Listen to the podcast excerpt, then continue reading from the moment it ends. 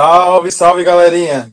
Estamos de volta aqui com o podcast do futebol paraguaio, é, novamente com o quadro de histórias dos clubes paraguaios. Dessa vez a gente vem falar do Clube Olímpia.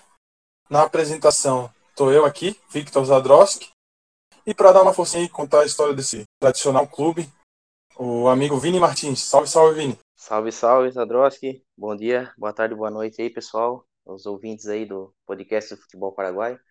É uma honra estar participando aqui do, pela primeira vez aqui do, dessa, dessa plataforma de vocês. E parabenizar vocês, Adroski, pelo um ano aí de, de, de rede social aí, né? Que você fez aí com, com, com o canal aí, com o Futebol Paraguaio, e já conseguiu mais de 1.200 seguidores aí, cara. É, mantenha aí, né, o foco aí que o pessoal gosta bastante aí do, do, do, do canal de vocês aí, da rede de vocês. Oh, agradeço imensamente as palavras do amigo. É, a gente fez um ano de página, ali acho que foi no dia 4, 5 de fevereiro, bem agora. E como eu comentava com vocês ali no, no WhatsApp, eu botei meio que uma meta, né, cara? De mil seguidores em um ano, a gente tá em entre 1.200 e 1.300, até que superou a expectativa, né? Para um futebol que há pouco tempo era tão desmerecido aqui no Brasil. Mas agora o povo vem dando uma acompanhada aí, vem abrindo o olho para alguns nomes ali. E espero que daqui a pouco os clubes brasileiros se reforcem com os destaques de lá, porque é um jogador que, cara, tu vai pagar barato, tu pode ter um retorno muito bom, muito bom. Se tu souber achar jovens jogadores lá no, no mercado paraguaio. Mas agora vamos ali para a história do Clube Olímpia, né? O maior campeão paraguaio. E o único paraguaio a vencer a Libertadores e o Mundial. O Clube Olímpia ele foi fundado no ano de 1902, que foi a época em que o futebol chegou ao Paraguai através dos holandeses. E um dos principais nomes que trouxe o futebol da Holanda para o Paraguai foi o de William Patz. Ele é considerado o pai do futebol no país por ter apresentado o jogo e as suas regras ali no início do século XIX. O Decano ele foi fundado mais exatamente no dia 25 de julho de 1902 pelo próprio Patz e mais um grupo de amigos. Eles se reuniram na casa da família Rodi, que é localizada em Assunção, e na discussão de nome surgiram alguns, como Paraguai, que já tinha né, sido comentado ali na história do Libertar, foi um dos nomes sugeridos na, na, na fundação do, do Gumarelo também, e aqui no do Olímpia também está presente. Também teve Esparta, que foi outra sugestão, mas ficou decidido Olímpia por sugestão do Paates, que escolheu esse nome em homenagem ao local da disputa dos Jogos Atenienses que mais para frente mudaria o nome e começaria a ser conhecido como Jogos Olímpicos ou Olimpíadas. O primeiro uniforme da história do time era totalmente preto, com um Olímpia escrito no peito, com letras maiúsculas, e um 1902 um pouco menor, logo abaixo do nome do clube. Até o Olímpia recente, ele fez um uniforme assim meio retrô, inspirado nessa época, e eu acho que o pessoal vai lembrar porque foi ali no período em que eles alcançaram a final da Libertadores contra o Atlético Mineiro. Se eu não me engano, naquela época eles usavam o uniforme da capa e ainda usavam esse estilo. A faixa preta, escrito Olímpia em branco e embaixo 1902, que foi inspirado em um dos primeiros uniformes do clube. Porque o primeiro uniforme do, do clube, como eu falei, era totalmente preto, e aí um pouco depois é que veio o branco, aquela lista branca ali, foi baseado numa xícara de chá do William Patz. É, cada cada detalhe que vira cor de clube assim que hoje em dia chega a ser cômico, mas vamos agora continuar é, a história do Olímpia em campo. A primeira partida do clube aconteceu no dia 25 de novembro de 1903 contra o Guarani, que é considerado por muitos como a primeira partida da história do futebol paraguaio. Esse detalhe, inclusive, torna o, o jogo entre Olímpia e Guarani conhecido como El Clássico Más Añejo, ou seja, o clássico mais antigo do futebol local. Porque o Olímpia foi fundado em 1902, o, o Guarani foi logo depois ali em 1903. O Cerro e o Libertar vieram um pouquinho depois. O, o Libertar ainda foi ainda nessa primeira década do século XIX, mas o Cerro demorou um pouquinho. Foi a primeira partida entre Olímpia e Guarani terminou 1 a 0 para o Decano. Em uma partida disputada entre os amigos, já que o futebol nessa época ainda era apenas amador. Também tem uma outra versão dessa história, uma anedota, que diz que o jogo foi realizado na Plaza Constituição, e que terminou porque durante uma cobrança de pênalti a favor do Guarani, o jogador olimpista Lúcio Caio Sila Godoy, ele era o dono da bola da partida, retirou a bola de jogo para impedir a continuidade da, da partida e a cobrança de pênalti do Guarani.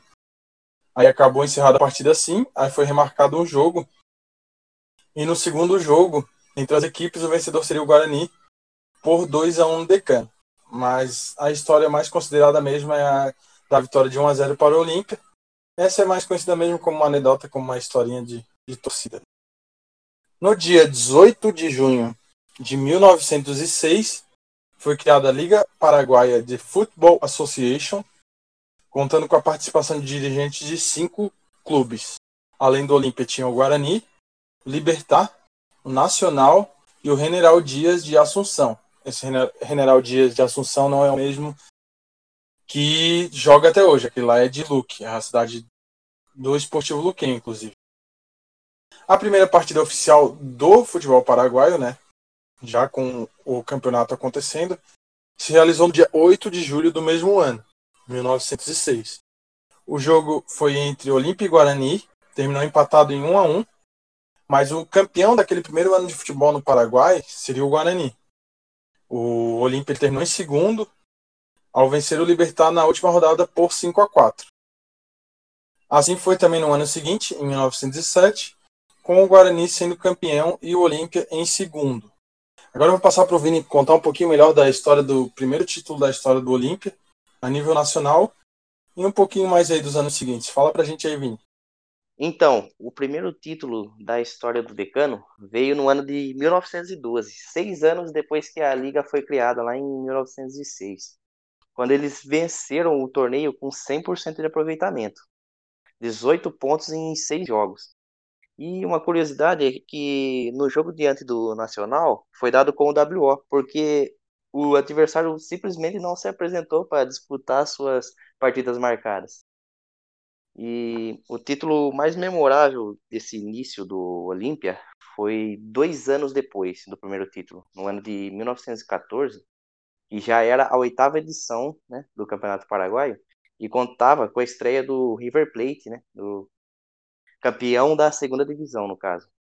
Aí a decisão do torneio foi entre Olímpia e Cerro Portenho e já havia sido fundado ali no, no ano do primeiro título do Decano, né, 1912, e assim iniciava-se a principal rivalidade do, do, futebol paraguaio, que hoje é conhecido como Super Clássico. No primeiro jogo da final de 14, o jogo terminou empatado em 2 a 2. Já no jogo de volta, outro empate, mas dessa vez por 1 a 1. Então, para definir o campeão, houve uma terceira partida, e o Decano venceu por 3 a 2. No ano seguinte, o campeonato foi de definido pelos mesmos times, mas dessa vez o Olímpia acabou com o vice. No dia 27 de fevereiro de 16, houve a maior goleada do Super Clássico até hoje. Uma partida amistosa aí de, de preparação para o campeonato. Decano simplesmente aplicou 10 a 1 com gols de Hermosilha, três gols dele, três gols de Carreiras, dois gols de Rerrala e dois gols de Varela. Que passeio, hein? No campeonato daquele mesmo ano, o Olímpia chegaria já ao seu terceiro título de sua história. E com antecedência, e com uma grande super, superioridade para os demais. Obtendo o título com duas partidas a menos, lá no dia 12 de novembro, e de forma quase invicta, o Franreado perdeu apenas uma partida naquele campeonato. E nesse ano também o Olímpia venceu a Copa El Diário, que estava em jogo desde 1906 e era dada ao primeiro time que alcançasse os três primeiros títulos nacionais. Aí veio um período de seca. Foram nove anos sem título, até que em 1925 o Olímpia voltou a ser campeão nacional e logo depois alcançou o primeiro tricampeonato de sua história e da história do futebol paraguai, nos anos entre 1927 e 1929 ali, com Aurélio Gonzalez como figura principal. E foram nesses anos que o decano realizou as suas primeiras viagens internacionais de sua história, por Chile e Peru, né? vencendo seus jogos, inclusive diante de, das seleções nacionais dos países visitados. E após o tricampeonato, o Franreado voltou a ser campeão dois anos depois, em 31, em um campeonato que durou 14 meses, de 31 de maio de 31 a 26 de junho de 32. Após sofrer uma larga interrupção devido aos sangrentos confrontos políticos, em outubro de 31, e também quando se ouvia os primeiros disparos da Guerra de El Chaco. O campeonato voltou a ser disputado no ano de 1935 e começou a era profissional do futebol local. E logo em seguida veio o segundo tricampeonato da história do clube entre 36 e 38. Após mais um tri, né, o Olímpia voltaria a ser campeão apenas nove anos depois, mais um período de seca, em 47, 1947. Em um campeonato novamente interrompido por guerras, e conquistou o campeonato de 1948 também. Mais uma vez após o período de, con de conquistas e um período de seca. É, essa década de 30 ali foi bem turbulenta, né, cara? Era muito conflito, ainda muita guerra e acabava atrapalhando os campeonatos. Mas o Olímpia já começava a mostrar a força dele, né? Na década de 50, a história do Olímpia mudaria devido a um nome muito importante e que é muito lembrado no, no, no, clube até hoje, inclusive é o nome do estádio, que é Manuel Ferreira. O presidente ele assumiu em meados dos anos 50. Como eu disse, leva o nome do estádio do Ferreado até hoje. No mandato do Manuel Ferreira foi dado início ao crescimento do clube, ao qual se conhece hoje. Primeiro com a, com a construção do estádio próprio e principalmente pelos êxitos da equipe nos gramados. Na sua gestão, o Olímpia voltou a quebrar um recorde do futebol paraguaio, que foi o pentacampeonato. Até o momento, o recorde de conquistas consecutivas era do próprio Olímpia, com três, dois tricampeonatos, né, como o Vini falou ali antes. É, o pentacampeonato ele foi conquistado entre os anos de 1956 e 1960. E tudo começa em 56, quando o Libertar venceu o primeiro turno, mas não o segundo. Quem venceu o segundo foi o Olímpia, e abriria os anos consecutivos das conquistas. Em 1957, o campeonato foi mais disputado e definido só na última rodada, quando o clube mais próximo do título era o Sol de América, que precisava apenas de um empate para sagrar-se campeão, mas o Olímpia acabou surpreendendo e venceu a partida por 1 a 0 no estádio do Decano. No ano do tricampeonato, em 58, a conquista foi um pouco mais tranquila, porém com a derrota diante do Libertar na última rodada por 3 a 2 e que impediu o Decano de ser campeão invicto. Já em 1959, o Ferreado conquistou o título novamente e o primeiro tetracampeonato da história do futebol paraguaio. Novamente um campeonato mais tranquilo, dessa vez o Olímpia terminou invicto e com nove pontos de vantagem sobre o vice-campeão, que era o principal rival, Cerro Portem. Finalmente, em 1960, o Olímpia chegava a mais uma conquista inédita e maior ainda, o pentacampeonato. Em mais um campeonato que os franreados venceram com tranquilidade, seis pontos de vantagem sobre o segundo colocado. No ano de 1960, foi disputada a primeira edição da Copa dos Campeões da América, que é a atual Libertadores. Nesta edição contava apenas com os campeões nacionais, né, e lembrando que o campeão brasileiro daquele ano foi o Bahia. Foi o primeiro brasileiro a participar da Libertadores. Na real, ele tinha sido campeão em 1959. E logo nessa primeira edição, o Olímpia já foi vice-campeão. Ele surpreendeu, chegou à final e perdeu para o Penharol, né? O Penharol venceu o Decano no Uruguai por 1 a 0 e no jogo de volta em Assunção segurou o empate por 1 a 1 para sagrar-se campeão. Mas isso daí já foi um ótimo início pro Olímpia, né? Lembrando que o Penharol naquela época era muito forte porque o Uruguai foi um dos principais pioneiros do futebol na América do Sul, né? Naquela época eles já tinham o título de Copa do Mundo, já, já ainda eram muito fortes, o Penharol principalmente. Em 1961, a sequência de títulos nacionais foi interrompida, mas novamente no campeonato disputado. É, o Decano foi vice-campeão para o rival Cerro, mas no ano seguinte voltaria a ser campeão em 1962. E foi alternando por aí alguns títulos com o passar dos anos, venceu também em 1965, 68, 71 e 75, até chegar à sua maior glória, que o Vini vai falar um pouquinho melhor, que foi ali no ano de 79. E conta melhor pra gente essa história de 79 aí pra gente, pra gente Vini. O que, que aconteceu aí de, de tão importante pro Olímpia? Em 79 foi a conquista, né, da primeira Libertadores do, do Olímpia. Porém, a gente tem que, ser, tem que ser falado desde o início do crescimento, né? No ano de 76, com a eleição de Oswaldo Domingues Dibe como presidente do Decano. E essa eleição é, foi uma parte fundamental, foi uma parte chave na história do clube, já que o novo presidente contratou o uruguaio Luiz Alberto Cubidia como treinador e que levou os franreados ao título continental em uma campanha de destaque, com nove vitórias, dois empates e apenas uma derrota, com 23 gols marcados e apenas sete gols sofridos, uma campanha assim sensacional. E na época, é, é, os grupos eram divididos por países, dois por grupo, né? E o Olímpia caiu no grupo 2 junto com o outro paraguaio, Sol de América. E os Boliv... junto com os bolivianos do Bolívar e o Jorge Wilstermann também. Na estreia né, da competição, o Olímpia recebeu o Sol e venceu por 2 a 1 Já na segunda rodada, o Decano foi até a Bolívia visitar o Wilstermann e venceu com mais tranquilidade, 2 a 0 Já na rodada seguinte, o Decano voltou à Bolívia para visitar o Bolívar e, e, esse jogo foi a única derrota dos franjeados na competição. Perderam de 2 a 1 é, Já nos jogos do retorno, né? É, o Olímpia abriu visitando o Danzarim, só de América, com a vitória apertada por 1 a 0 e depois ganharia mais dois, os dois jogos contra os dois bolivianos. 4 a 2 no, no George Wilson pela quinta rodada e 3 a 0 no Bolívar na última rodada da primeira fase. Aí, assim, o Decano se classificou com 10 pontos. Lembrando que a vitória ainda valia dois pontos na época, né?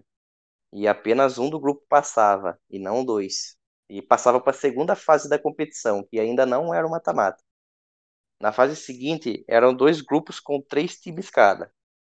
Aí, o Olímpia caiu no grupo 2, junto com o Guarani, de Campinas, e o Palestino do Chile. Na estreia, o Olímpia recebeu o Guarani e conseguiu uma vitória suada por 2 a 1 né, sobre os brasileiros, com o gol da, da vitória sendo marcado pelo zagueiro Roberto Paredes aos 82 de jogo. Já na segunda rodada, o Decano foi até o Chile e conseguiu uma vitória tranquila, né? 2 a 0 sobre o Palestino. Já no jogo de volta contra os chilenos, é, outra vitória do Franreado, dessa vez por 3 a 0. E na última rodada, empatou com o Guarani mas mesmo assim classificou. É, assim, o Olímpia terminou em, em, primeiro do grupo né, e se classificou para a grande final contra o poderoso Boca Juniors. Chegou na decisão após um jogo de desempate contra o Independiente, ao terminar empatados em primeiro do grupo. Ambos times com cinco pontos. Na final, diante dos chineses, no jogo de ida em Assunção, e com dois gols logo no primeiro tempo, Oswaldo Aquino logo aos 3 e Miguel Angel Piazza aos 27 definiram o placar da ida, com grande vantagem para o Decano para o jogo da volta. Jogo da volta na Bomboneira, um empate sem gols foi suficiente para o Decano levantar a taça da, da Libertadores da América pela primeira vez em sua história. Além da Libertadores, o Olímpia também venceu o Intercontinental, né, em 79, o atual Mundial de Clubes, quando enfrentou o Malmo, né, da Suécia, que substituiu o campeão europeu daquele ano, o Nottingham Forest, da Inglaterra, e a competição era disputada com jogos de ida e volta. O Decano venceu na ida, na Suécia, e, e, e por 1 a 0 e na volta em Assunção, mais uma vitória do Decano, dessa vez por 2 a 1 e o título mundial também era do Olímpia naquele ano. Que ano! E ainda para fechar a temporada com mais um título internacional, dessa vez a já extinta Copa Copa Interamericana, disputada em 80, os franreados venceram o Deportivo Faz de El Salvador, com tranquilidade, apesar de empatar no jogo de ida em El Salvador por 3 a 3 no jogo de volta foi um baile, um massacre, 5 a 0 para o Decano. Que ano, hein? Que ano. Que ano e que time, velho. Aquele ali é lembrado por muitos torcedores como o melhor time da história do Olímpia. A máquina. Até é compreensível, né? Imagina, os caras ganharam Libertadores, Mundial, Interamericana. Zeraram o mundo do futebol. Mas agora, voltando ao Campeonato Paraguaio, voltando a nível nacional, a gente volta um ano antes da conquista da América, para relembrar outro fato histórico do Rei de Copa. O hexacampeonato de 1978 a 1983. E que quebrava, assim, mais uma vez o recorde de títulos consecutivos no Paraguai. No ano de 1979, além da glória máxima do Olímpico, como a gente falou, da Libertadores e Intercontinental, também foi o, o ano do segundo título da Copa América da seleção paraguaia. Então, aquele ano, no geral, 79 foi um ano muito bom para o futebol paraguaio em si. Em 84, o Decano viu chegar o fim dos títulos consecutivos, mas não sem brigar pelo título, né? Ele ficou ali brigando até a última rodada, mas acabou na segunda colocação. Voltou a ser campeão em 1985 depois em 88 e 89. No ano de 1990, veio a segunda conquista continental. No grupo, como o Vini falou, que ainda eram formados por apenas dois países, né, com dois times de cada país, o grupo do Olímpia dessa vez era formado por Brasil e Paraguai. Na primeira fase, os paraguaios eram o Olímpia e o Cerro, e os brasileiros Vasco e Grêmio. Na estreia da competição, o Olímpia já teve de cara um super clássico como mandante, venceu por 2 a 1 Na segunda rodada, mais um jogo do Decano em casa, e dessa vez outra vitória por 1 a 0 quando recebeu o Grêmio. Na terceira rodada, o último jogo do Olímpia em casa, nessa primeira fase. Mais uma vitória pela vantagem mínima, dessa vez por 2 a 1 contra o Vasco. Na quarta rodada, o Rei de Copas começou os jogos fora de casa, né?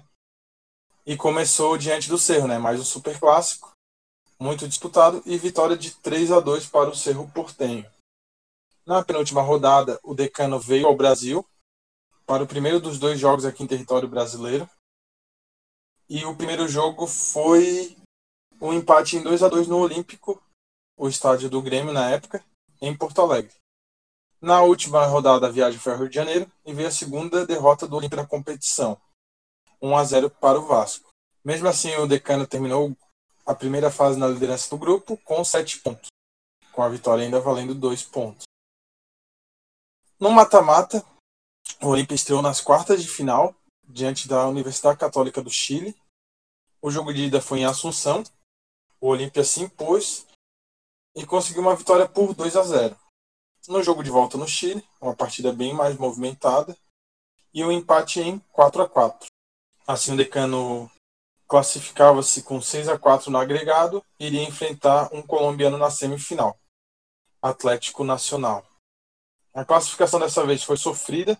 É, o Decano venceu ainda na Colômbia por 2 a 1 mas perdeu em casa por 3 a 2 e se classificou nos pênaltis, após uma vitória por 2 a 1 nas penalidades máximas. Então, foi disputadíssimo até nas cobranças de pênalti, né, cara? 2 a 1 a raça perdendo tudo que era cobrança, o goleiro pegando tudo, né?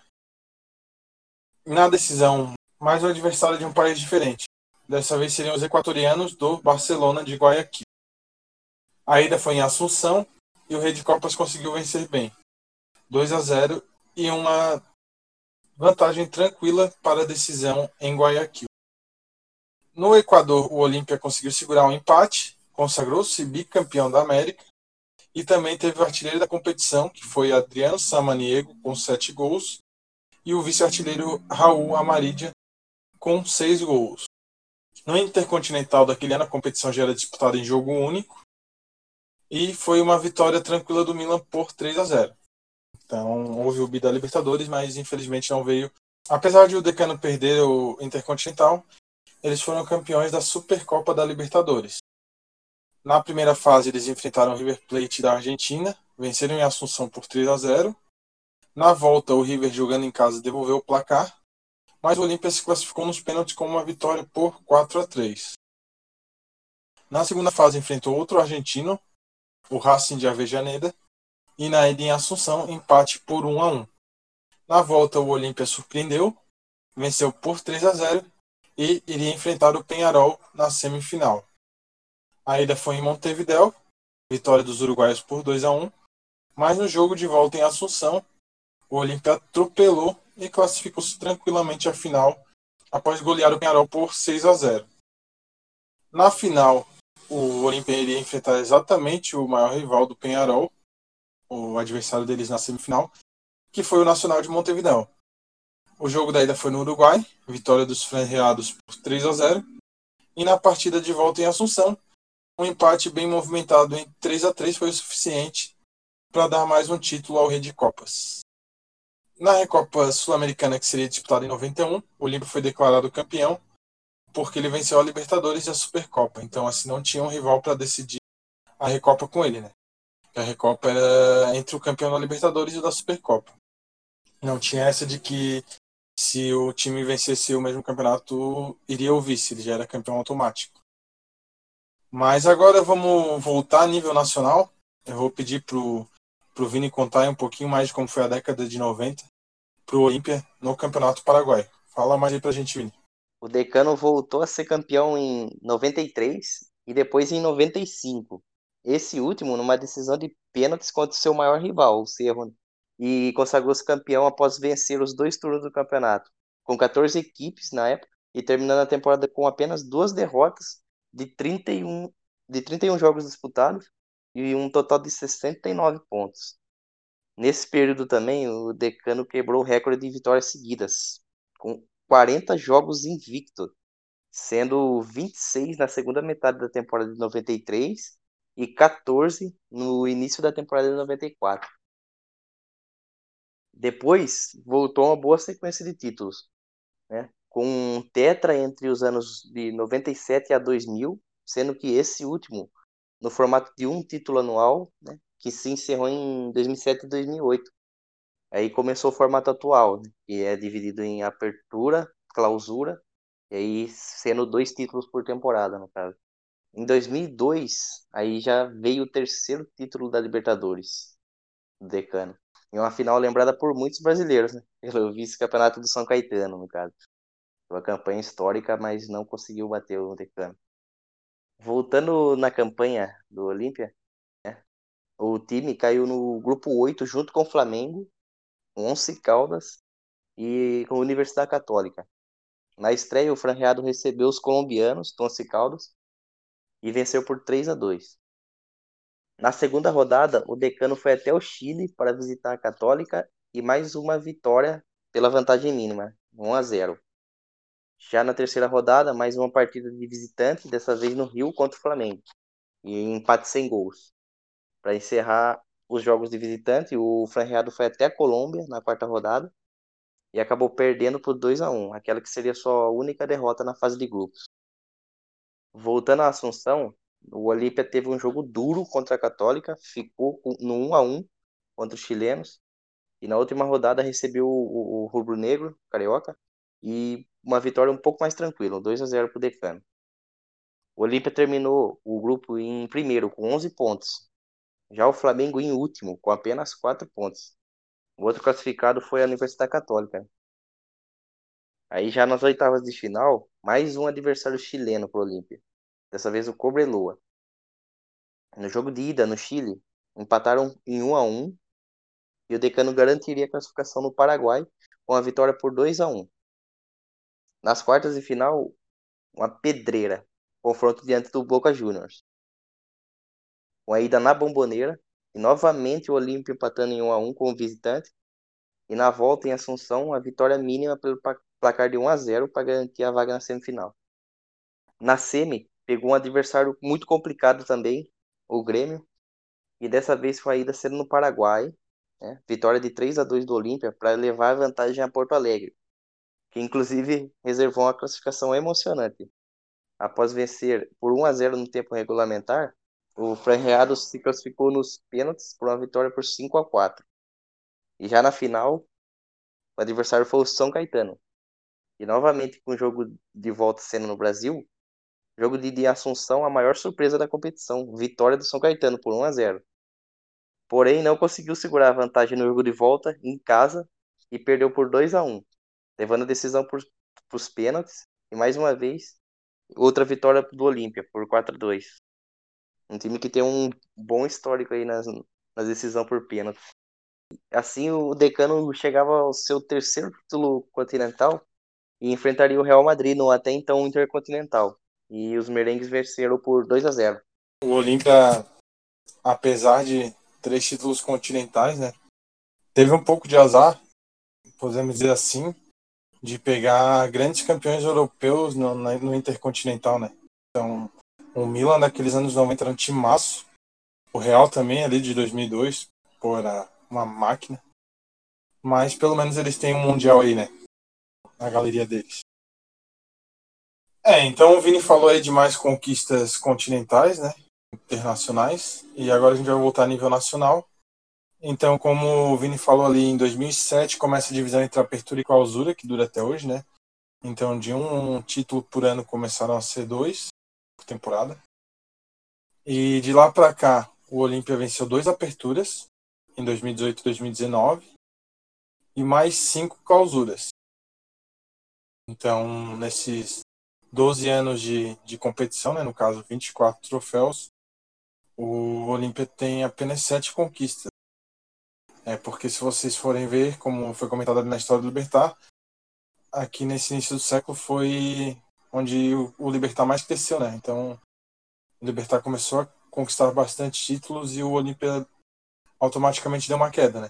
Mas já tá voltando, já teve um houve um tetracampeonato recente, mas também teve uma pequena crise no decano, ali nos anos de 2004 e 2005. Eles terminaram em último no, na competição de 2004 mas não foram rebaixados por causa do Promed, né? Como você já, já conhece esse formato de rebaixamento. Então ele terminou em último no campeonato de 2004 e na primeira metade do campeonato de 2005. Na segunda metade, houve a recuperação do time e terminaria na terceira colocação a cinco pontos do campeão daquele ano. Também, mais recente, teve o caso do presidente Marco Trovato, que ainda está bem bem ativo aí. Ele estava fazendo um grande trabalho à frente do decano, né? Ele, ele era o presidente do clube. Se eu não me engano, ele já estava no, no, no, segundo mandato dele, eu acho. Porque ele havia recuperado essa, esses dois aperturas foi conquistado no mandato dele. E inclusive o Olímpia tinha sido tetracampeão com ele, né? Ganhado dois aperturas e dois clausura. Algo que fazia tempo que o, que o Olímpia não conseguia assim, uma sequência de títulos longa, um pouquinho mais longa. E no ano de 2020, ano passado, né, ali da pandemia, ele foi afastado por suspeita de envolvimento e manipulação de resultados. O caso ainda está em investigação da FIFA. A FIFA está bem em cima do caso, então recebeu a denúncia. Eu não me lembro agora, acho que foi na segunda metade do ano ou na primeira. Não lembro certo agora. E a, e aí ele continua lá. Daí tem muita questão que tá complicada, porque tem muita questão política. Daí tem a torcida do Olímpia fala que é a armação do presidente da APF, que é o Robert, o Robert Harrison. E as outras torcidas falando que não, que é suspeito. Tem algumas algumas provas ali que parecem, né, meio que desfavoráveis ao Trovato. No lugar dele atualmente está Miguel Brunotti, e que também vem fazendo um bom trabalho. Inclusive o o Olímpia é o atual campeão do Clausura, né? E com esse título ele chegou ao 45º título nacional, o maior campeão, com 12 títulos à frente do segundo colocado, que é o Cerro Portenho. Então o Cerro está com 33, porque venceu o Apertura de 2020. O Decano ele também tem um recorde curioso e meio desconhecido pelo torcedor, que na Libertadores ele é o único time que disputou pelo menos uma final em cada década da competição. Então é a década da competição, como a competição começou em 60, contra a década de 60 a 69. Não é de 71 a 80, no caso, né, que é a década como a gente conta normalmente no calendário. Então, começando essas finais em décadas consecutivas, a primeira foi em 1960, como eu citei anteriormente. Perdeu para o Penharol na primeira edição da competição.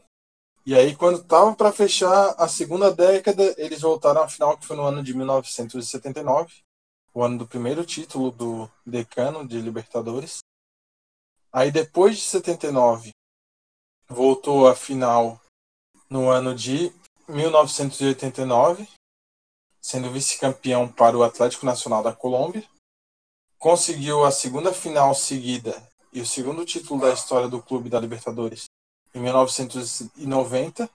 E em 1991 conseguiu a terceira final seguida. E aí de quebra o Olímpia já fez a década de 80 e 90 de, em três finais consecutivas. Aí chegou a final em 2002 quando venceu o São Caetano para ser tricampeão da América.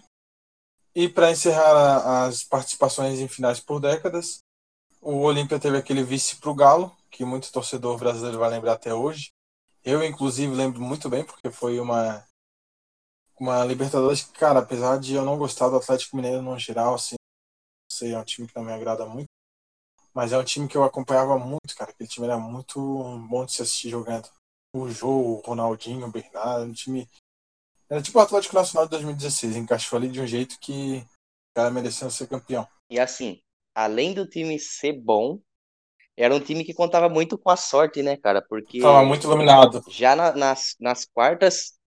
É, nas quartas eles iam cair pro Tijuana, aí o Vitor defendeu o pênalti. Na semi, começaram perdendo o primeiro jogo por 2 a 0 pro Newells, conseguiu virar aqui no, no Brasil, e na final a mesma coisa É, com, com o Olímpia. Final, Co- Perdeu o primeiro jogo, né? Isso. Na ida lá no Paraguai, Uhum. no gol do, do Alejandro Silva e do Wilson Pitoni, né?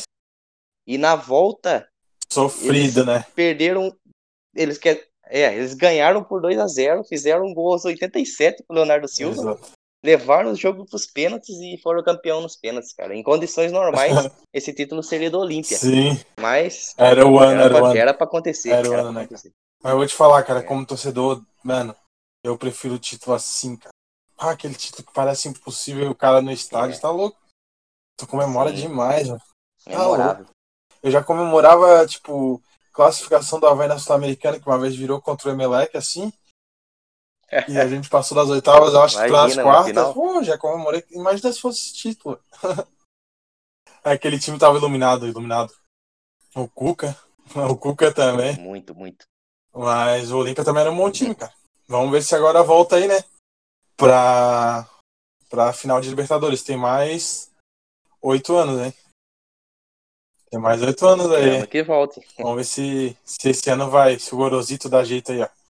Gorosito que, apesar de no, no, no Campeonato Paraguai tá passando um pouco de dificuldade ali, jogo contra time grande ainda ele não conseguiu vencer. Tá complicado. Mas em mata-mata ele cresce, cara.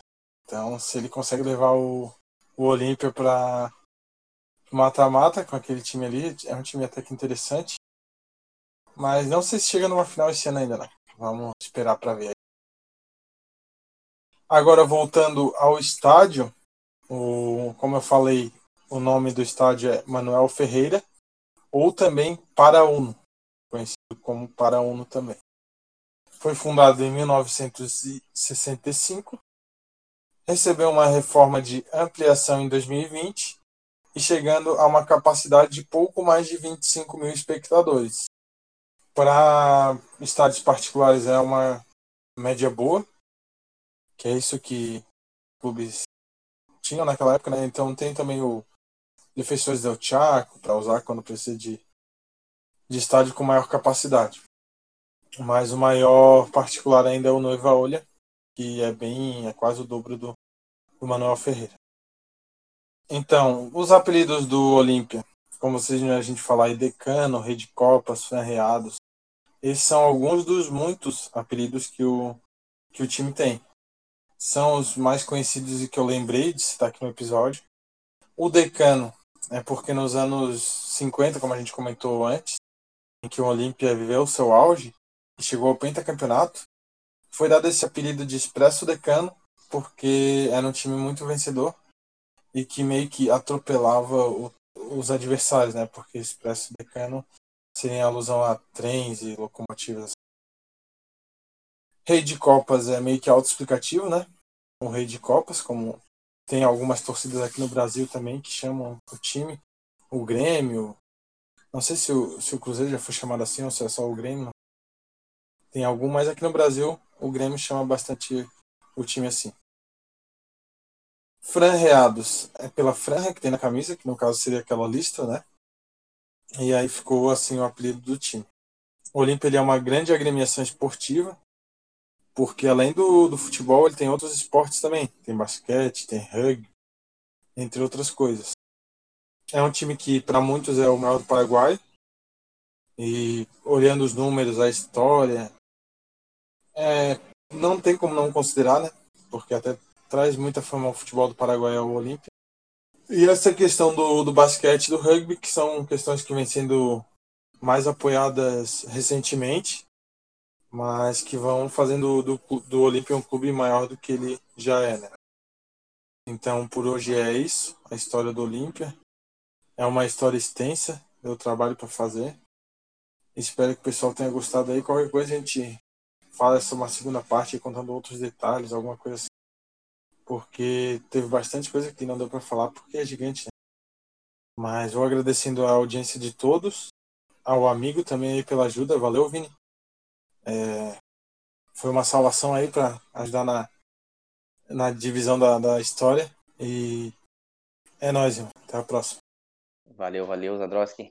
Como falei, uma honra aí participar, né, do podcast aí do Futebol Paraguai e contar um pouco da história aí desse gigante clube paraguai olímpico. Esperamos que volte aos dias de glória continentalmente falando.